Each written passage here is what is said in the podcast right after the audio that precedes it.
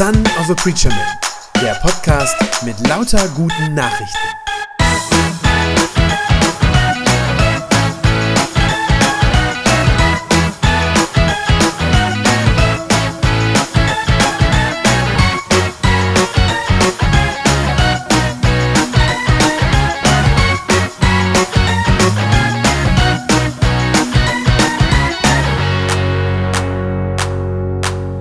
Ja, liebe Gemeinde, vielleicht kennen Sie ja auch Christen, fromme Menschen, bei denen Sie das Gefühl haben, manchmal das Reden und Handeln nicht so ganz zusammenpassen will.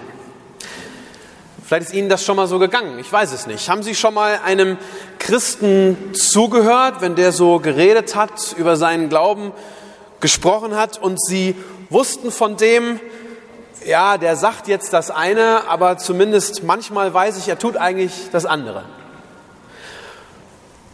Heutzutage sagt man dann, so ein Mensch ist nicht authentisch. Oder wir würden sagen, der Glaube ist dann nicht authentisch, nicht echt. Und das ist was sehr, sehr Unangenehmes. Wir empfinden das als unangenehm. Und zwar ganz besonders mit Blick auf den Glauben ist das ja eigentlich peinlich wenn das so offensichtlich auseinanderfällt. Ja, Reden auf der einen Seite und das Tun auf der anderen Seite.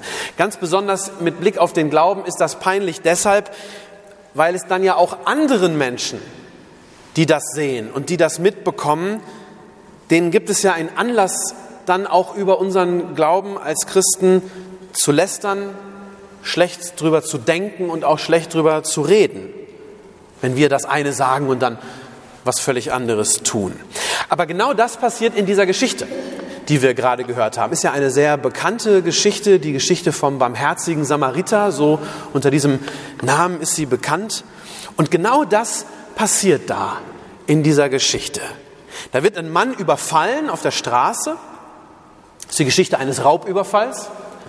Und er wird dann übel zusammengeschlagen. Und Jesus erzählt, dass, er, dass dieser Mann dann dort am Straßenrand liegt blutet, schwer verletzt ist und dringend Hilfe braucht. Und dann sagt Jesus, dann kommen tatsächlich auch Leute vorbei. Also die gleiche Landstraße ziehen da manche. Und zwar erst ein Priester und dann ein Levit. Ich weiß nicht, ob Sie alle wissen, was ein Levit ist. Ein Levit ist auch jemand, der im Tempel damals, im Jerusalemer Tempel, Dienst versieht und also beim Opferdienst, also wir würden heute sagen beim Gottesdienst, beteiligt ist. Also, da kommen doch gute Menschen des Weges, fromme Menschen. Also, so sollte man das jedenfalls meinen, wenn man die Geschichte liest. Diese beiden kommen vorbei, sehen da diesen verblutenden und zusammengeschlagenen Mann liegen und ausgerechnet diese beiden gehen nun vorbei, verschließen sozusagen ihre Augen und sagen, will ich gar nicht sehen und gehen weiter. Ausgerechnet diese angeblich doch frommen Menschen, die helfen nicht, sondern gehen einfach weiter. Das sind zwei Menschen, die jeden Tag ihres Lebens im Tempel verbringen. Und für die Juden damals ist der Tempel wirklich der Ort, wo Gott ist. Also mit anderen Worten, das sind Leute, die jeden Tag vor Gott stehen, in der Gegenwart Gottes. Die haben auch den Auftrag, nicht nur selber in der Gegenwart Gottes zu stehen, sondern das sind zwei Leute, die haben auch den Auftrag, anderen Menschen von Gott zu erzählen, das Wort Gottes weiterzusagen. Die haben den Auftrag, andere Menschen näher zu Gott zu bringen oder zu führen, ihnen da den Weg zu weisen. Vielleicht wäre der Vergleichspunkt heute, wir würden vielleicht sagen, ja, das war, ein, das war ein Pfarrer und vielleicht ein Presbyter aus der Gemeinde, die da vorbeikommen. Und ausgerechnet diese beiden, die einerseits jeden Tag Gottes Wort hören und es sogar auch weitersagen, ausgerechnet die gehen vorbei. Es ist ziemlich eindeutig, dass da Reden und Handeln überhaupt nicht zusammenpassen. Ich glaube, da sind wir uns alle einig. Jeder, der das liest, würde sagen, na, da ist auch ein großer Unterschied ne? zwischen dem, was diese Menschen täglich hören und selber sagen und was sie dann tun. Und wenn ich das lese, diese Geschichte, dann frage ich mich, wie viele Menschen, wie viele Menschen auch da draußen haben vielleicht schon ganz ähnliche Erlebnisse mit uns Christen gehabt. Vielleicht sogar auch mit mir ganz persönlich, mit mir als Christ? Wie viele Menschen habe ich vielleicht auch schon enttäuscht, die gedacht haben, na jetzt der sagt, der ist Christ, der ist sogar Pfarrer, der müsste doch eigentlich. Vielleicht weiß ich es manchmal gar nicht. Aber wie vielen passiert das und wie häufig passiert das? Wie viele Menschen sind vielleicht auch schon vom christlichen Glauben abgeschreckt worden? Genau deshalb. Weil im entscheidenden Moment, wo sie vielleicht selber auch Hilfe gebraucht hätten, dann jemand an ihnen vorübergegangen ist, von dem sie dachten, na Mensch, der müsste mir doch um Gottes Willen, ist doch ein frommer Mensch, nicht? Der müsste mir doch eigentlich helfen. Wie viele Menschen sind von uns Christen schon enttäuscht worden? Und auch von der Institution Kirche. Wie viele sind da schon enttäuscht worden? Ich bin mir sicher, dass es tausende von Beispielen gibt und wir kennen die gar nicht alle. Ich befürchte einfach, dass dieses Muster, was da in der Geschichte passiert, in dem, was Jesus da erzählt, sich immer wieder wiederholt, wahrscheinlich tausendfach. Aber warum ist das eigentlich so? Warum passiert uns das immer wieder? Und wahrscheinlich auch mir, wahrscheinlich auch einigen von Ihnen. Warum passiert uns das immer wieder? Warum werden auch wir, vielleicht kennen wir ja auch die andere Seite der Medaille, vielleicht kennen wir ja auch die Enttäuschung selber. Ja? Warum werden wir auch so oft enttäuscht von vermeintlich frommen Leuten und von der Kirche als Ganzes? Oder warum, umgekehrt gesprochen, enttäuschen wir andere immer wieder? Beides gehört ja zusammen, sind beides Erfahrungen, die wir vielleicht schon gemacht haben. Also mit der biblischen Geschichte gefragt, warum gehen der Priester und der Levit eigentlich an diesem Mann vorüber? Warum verstoßen sie gegen das, was sie doch eigentlich selber jeden Tag predigen und hören und doch eigentlich glauben? Wenn man die fragen würde, würde ich sagen, ja sicher glaube ich das. Warum passiert das so? Und andererseits Warum hilft eigentlich dieser dritte Mann? Der ist ja ein Samariter. Und die Samariter, das ist also ein, ja, es ist nicht ganz ein anderes Volk. Das ist ein Volk, was eigentlich auch vom Volk Israel abstammte. Aber das, was zur Zeit Jesu dann das jüdische Volk ist, ja, die haben sich irgendwie getrennt. Die Wege zwischen diesen beiden Gruppen haben sich getrennt. Die gehen beide zurück auf das Volk Israel, also beide Völker, beide Gruppen berufen sich auf die Geschichte nicht vom Auszug aus Ägypten und da hat Gott uns befreit und so weiter. Aber dann sind über die Jahrhunderte ihre Wege auseinandergegangen und die, die Juden, also das, was zur Zeit Jesu die Juden sind und die Samariter, die wohnen ganz nah beieinander, aber die sind sich eigentlich Spinnefeind, diese beiden Völker. Die sprechen einander auch den Glauben ab zu der Zeit. Die sagen jeweils über den anderen, ihr seid ein gottloses Volk. Ja, das glauben die beide voneinander und sagen, ihr seid doch falsch, ihr betet Gott nicht richtig an und so weiter, was alles dazugehört. Und dieser Samariter, nur ausgerechnet in der Geschichte, von dem die Juden geglaubt haben, das ist ein ganz und gar gottloser Mensch, der hilft jetzt. Warum tut der das eigentlich? Für den wäre das völlig normal gewesen, den da liegen zu lassen. Also wenn der dann hinterher wieder nach Hause gekommen wäre und hätte gesagt, ja, da lag so ein Jude am Straßenrand, aber da bin ich vorübergegangen, da hätte jeder gesagt, ja, klar, natürlich, hätte ich auch gemacht. Also das wäre zu Hause für ihn überhaupt kein Problem gewesen. Ja? Warum hilft der? Anders gefragt, was ist eigentlich der entscheidende Unterschied zwischen diesen angeblich frommen Leuten auf der einen Seite, dem Priester und dem Leviten und dem Samariter auf der anderen Seite? Ich glaube, die Antwort was der Unterschied zwischen den beiden ist, die steckt, glaube ich, ein bisschen versteckt in der Geschichte drin. Der Unterschied liegt, glaube ich, nicht in der nach außen getragenen Frömmigkeit, also in dem, was sie so darstellen, sondern der Unterschied liegt, glaube ich, darin, was die jeweils im Herzen tragen und was sie vor Augen haben. Das muss ich ein bisschen erklären. Es gibt in dieser Geschichte eine versteckte Symbolik, die fast immer überlesen wird. Bin mal gespannt, ob jemand von Ihnen die schon mal entdeckt hat in dieser Geschichte. So oft wir die Geschichte hören, aber fast immer ist da, da ist ein ganz kleiner Punkt, der meistens überlesen wird. Das ist eine Symbolik. Und zwar ist das die Richtung, in die diese Menschen unterwegs sind, in die die laufen. Also, Jesus fängt an und sagt, dieser Mann, der dann da ja am Ende äh, ausgeraubt und also das Opfer in der Geschichte, der sagt Jesus, der ist auf dem Weg von Jerusalem und er sagt hinab nach Jericho. Ich weiß nicht, ob irgendjemand von Ihnen schon mal da war. Von Jerusalem hinab nach Jericho ist ein unglaublich steiler Weg. Das ist nämlich so, Jerusalem liegt oben in den judäischen Bergen auf etwa 800 Höhenmetern und Jericho ist die tiefstgelegene Stadt der Erde unter 200 Meter unterm Meeresspiegel. Das heißt, auf diesem kurzen Stück, auf diesem Weg von Jerusalem runter nach Jericho, das sind so etwa 30 Kilometer, überwindet man 1000 Höhenmeter auf diesem kurzen Stück.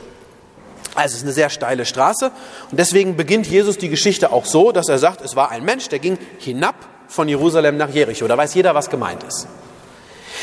So, das ist klar, in welche Richtung der Mann geht. Und der Priester und der Levit, die beiden, die sind in dieselbe Richtung unterwegs. Also auch von Jerusalem runter nach Jericho. Von dem Priester heißt es in dem Text, es traf sich aber, dass ein Priester dieselbe Straße hinabzog, also auch den Berg runter. Und vom Levit steht dann einfach nur noch da und desgleichen auch der Levit. Also alle drei in dieselbe Richtung. Weg von Jerusalem, Jerusalem im Rücken und hinab ins Tal. Und ich glaube, diese Richtung, in die die marschieren, ist ein Symbol dafür, ist natürlich keine Erklärung, aber es ist ein Symbol dafür, warum sie dem verwundeten Mann nicht helfen. Sie haben symbolisch gesprochen, Jerusalem, der Stadt Gottes, der heiligen Stadt, dem Ort, wo Gott zu finden ist, dieser Stadt haben sie symbolisch gesprochen den Rücken gekehrt und gehen ihre eigenen Wege. Das heißt dann auch, sie haben Gott den Rücken gekehrt. Sie gucken nicht mehr auf Gott, Sie gucken so ja, in ihre eigene Richtung, das, was sie sich vorgenommen haben, wo sie hingehen wollen. Das ist das Symbol, was da drin steckt. Ich habe schon gesagt, der Priester und der Levit, jeden Tag sind die im Tempel, hören jedes Tag, jeden Tag Gottes Wort. Aber sobald sie ihren Arbeitsplatz, das ist ja ihr Job ja, im Tempel, sobald sie ihren Arbeitsplatz verlassen haben, folgen sie nur noch ihren eigenen Wegen. Man könnte, wenn man das auf heute überträgt, sagen, sie kommen aus der Kirche, ziehen die Kirchentür hinter sich zu und haben sofort vergessen, was sie gerade eben selber noch gepredigt haben. Sie handeln anders, als sie sonst selber reden. Und da können wir nur vermuten, aber ich glaube eigentlich, andererseits ist es dann auch wieder ziemlich offensichtlich, warum das so ist. Offensichtlich haben diese beiden Gottes Wort, mit dem sie jeden Tag umgehen, irgendwie nicht an sich herangelassen. Sie haben es offensichtlich nicht in ihr Herz gelassen. Sie kennen das Wort Gottes in und auswendig, die beiden. Die könnten ihnen Bibelsprüche aufsagen, ohne Ende. Aber ganz offensichtlich ist da keine Veränderung bei ihnen passiert durch dieses Wort Gottes. Es gibt einen biblischen Ausdruck dafür, was bei diesen beiden passiert ist. Biblisch gesprochen heißt das, ihre Herzen sind verhärtet, hart geworden, vom Gottes Wort nicht erreicht oder nicht erweicht, wie auch immer. Und weil es nun mal so ist, dass das, was wir Menschen tun, das kommt eben in der Regel oder ganz oft jedenfalls bei uns gar nicht so sehr aus dem Verstand, sondern das, was wir tun, kommt bei uns ganz oft aus dem Herzen.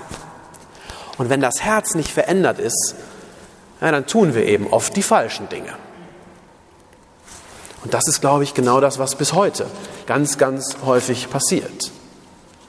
Dass wir selber manchmal auch Gottes Wort hören und es aber so an uns vorbeirauscht und nicht wirklich eine Veränderung in unserem Herzen und dann eben auch in unserem Handeln äh, daraus, daraus passiert. Der einzige in der Geschichte, der zumindest vermutlich in die andere Richtung unterwegs ist, ist der Samariter. Ich muss jetzt zugeben, es steht in dem Text nicht ganz genau wörtlich da, in welche Richtung der unterwegs ist. Aber man kann das, es gibt gute Gründe anzunehmen, dass der die andere Richtung geht, also hinauf nach Jerusalem. Warum kann man das annehmen? Es ist relativ einfach. Der Mann kommt aus Samarien, das liegt nördlich von Jerusalem, in direkter Linie. Wenn man aber den direkten Weg gehen würde, müsste man durch unglaublich äh, hügeliges und bergiges Gelände gehen. Das macht man nicht, sondern wenn man von Samarien oberhalb von Jerusalem nach Jerusalem will, macht man einen kleinen Bogen rechts herum durchs Jordantal. Da ist es nämlich schön flach. Da kann man wunderbar durchreisen. Ist ein bisschen ein Umweg, aber es ist sehr viel einfacher.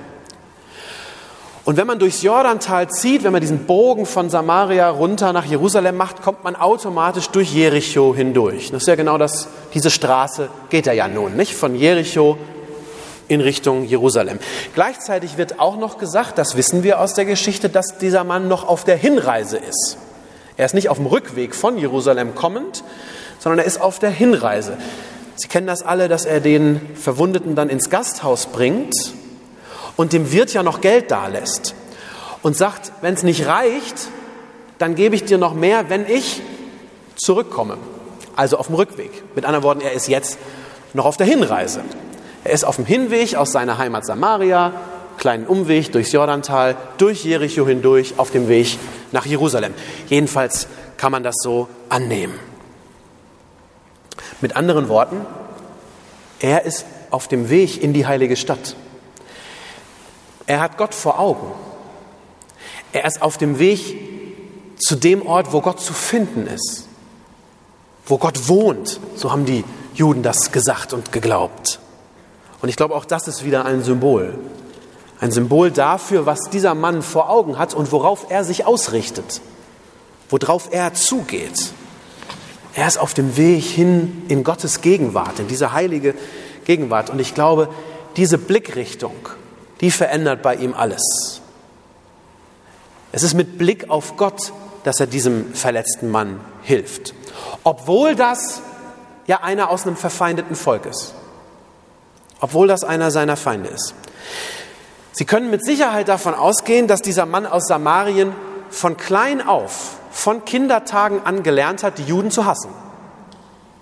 Das war damals ganz üblich. Das hat er mit Sicherheit beigebracht bekommen. Dass der von seinen Eltern, von den Nachbarn, von Freunden und in der Schule gesagt gekriegt hat, also die Juden, das sind ganz schlimme. Das sind unsere Feinde. Das hat er von, Kindes, von Kindesbeinen an gehört. Und dass das gottlose Menschen sind. Das hat man ihm erzählt. Das haben ihm andere Menschen erzählt. Aber dieser Blick auf Gott, das hat bei ihm sein Herz verändert.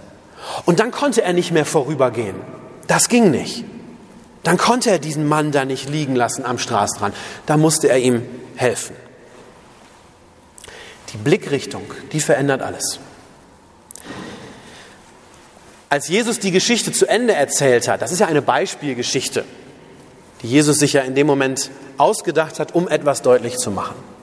Als Jesus diese Geschichte zu Ende erzählt hat, da sagt er dann, und du geh hin und tu das Gleiche.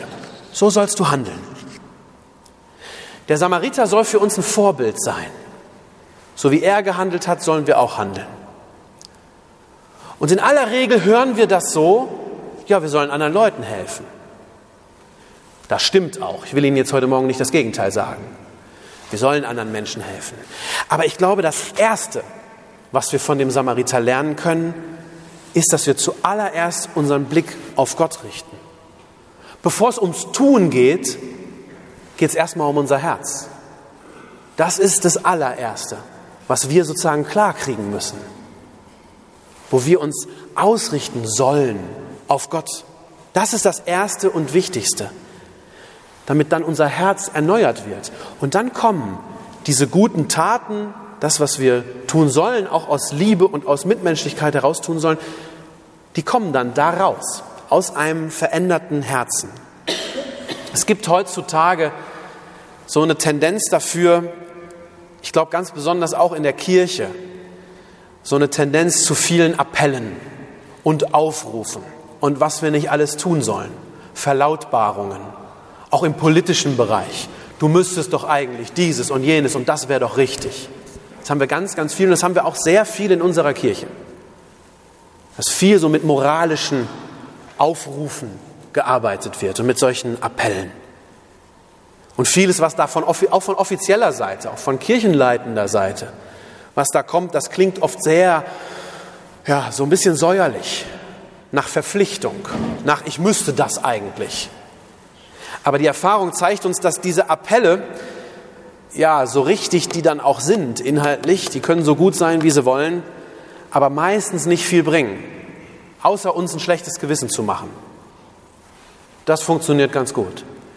Aber unser Herz erreicht das in der Regel nicht.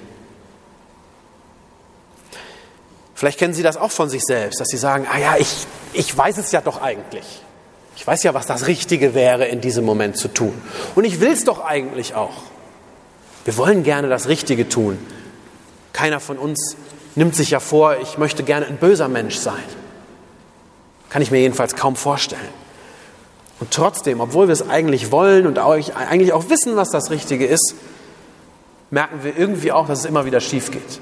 Und dass wir aus eigener Kraft es irgendwie nicht schaffen, einfach gut zu sein, gute Menschen zu sein, im Sinne Jesu. Und das liegt nicht daran, dass wir das nicht wollen würden. Es liegt nicht am mangelnden Willen, sondern ich glaube, es liegt daran, wie wir Menschen einfach sind, wie unser Herz ist. Die Bibel sagt, wir sind Sünder. Also Leute, die einfach immer wieder den falschen Weg einschlagen. Von uns aus, aus unserem Herzen heraus. Es wird durch die ganze Bibel hindurch, von der ersten Seite, nicht der Sündenfall, Adam und Eva im Paradies, bis zur letzten, wird deutlich, dass wir es nicht schaffen, aus eigener Kraft das Richtige zu tun und so wie Jesus es von uns erwartet, so zu leben. Wir tun immer wieder das Falsche. Unser Herz ist so. Wir sind selbstsüchtig, wir sind gierig, wir haben immer wieder böse Gedanken anderen Menschen gegenüber. Und deshalb bringen diese ganzen gut gemeinten Ratschläge und Aufrufe und Appelle und Verlautbarungen, das bringt alles nichts. Weil da immer wieder bei uns ganz persönlich dieser Gegensatz dann deutlich wird zwischen, das will ich eigentlich und so rede ich und so bin ich eigentlich überzeugt, aber ich tue dann doch immer wieder was anderes. Das wird so bleiben, solange unser Herz nicht von innen heraus erneuert wird. Und unser Herz erneuern, das können wir auch nicht selber. Das kann am Ende nur Gott tun. Das Einzige, was wir dazu beitragen können, ist, dass wir uns zumindest darum bemühen. Ich sage Ihnen nicht, dass das immer gelingen wird. Sie werden auch da Rückschläge erleiden. Tue ich auch immer wieder. Aber das Einzige, was wir beitragen können, ist, glaube ich, dass wir uns darum bemühen, Gott im Blick zu behalten, ihn als erstes an erste Stelle zu setzen, dass wir sagen, Herr, ich will dir folgen. Ich will das, ich wünsche mir das. Und dass wir ihm zumindest nicht bewusst den Rücken zukehren, so wie diese beiden Männer, die da von Jerusalem den Berg hinabgehen. Wenn wir anfangen, in unsere eigene Richtung zu laufen, nur unsere Dinge zu verfolgen, dann werden wir die falschen Dinge am Ende tun. Aber wenn wir uns darum bemühen und darauf bedacht sind, dass wir uns immer wieder auf Gott ausrichten, wir können das tun im Gebet, sei das persönlich zu Hause oder sei das auch hier im Gottesdienst, wenn wir uns darum bemühen, ja, ich bin überzeugt, dann schenkt Gott uns auch eine neue Sicht auf diese Welt, auf die Menschen um uns herum, dann fängt er an, unser Herz zu verändern. Es ist nichts, was von heute auf morgen passiert. Es ist ein langsamer Prozess in aller Regel. Aber wenn wir uns immer wieder Gott zuwenden und zu ihm gehen, ich glaube, dann wird er das auch gerne tun, uns verändern mit der Zeit, von innen heraus. Und dann glaube ich auch, dass die Menschen um uns herum das merken werden. Dann werden die nämlich irgendwann staunen und sagen, Mensch, ich weiß nicht genau, was es ist, aber bei dem ist was anders. Der tut wirklich, was er sagt. Und bei dem ist der Glaube irgendwie aufrichtig. Dem nehme ich das irgendwie ab. Ich glaube, das ist das, was passieren wird, wenn wir uns darum bemühen, uns auf Gott auszurichten. Wir werden nicht dadurch authentisch, dass wir uns möglichst viel Mühe geben und möglichst die Zähne zusammenbeißen und dafür arbeiten, sondern authentisch werden wir nur dadurch, dass wir uns mehr auf Gott ausrichten, uns in seine Gegenwart begeben und uns von ihm verändern lassen. Amen.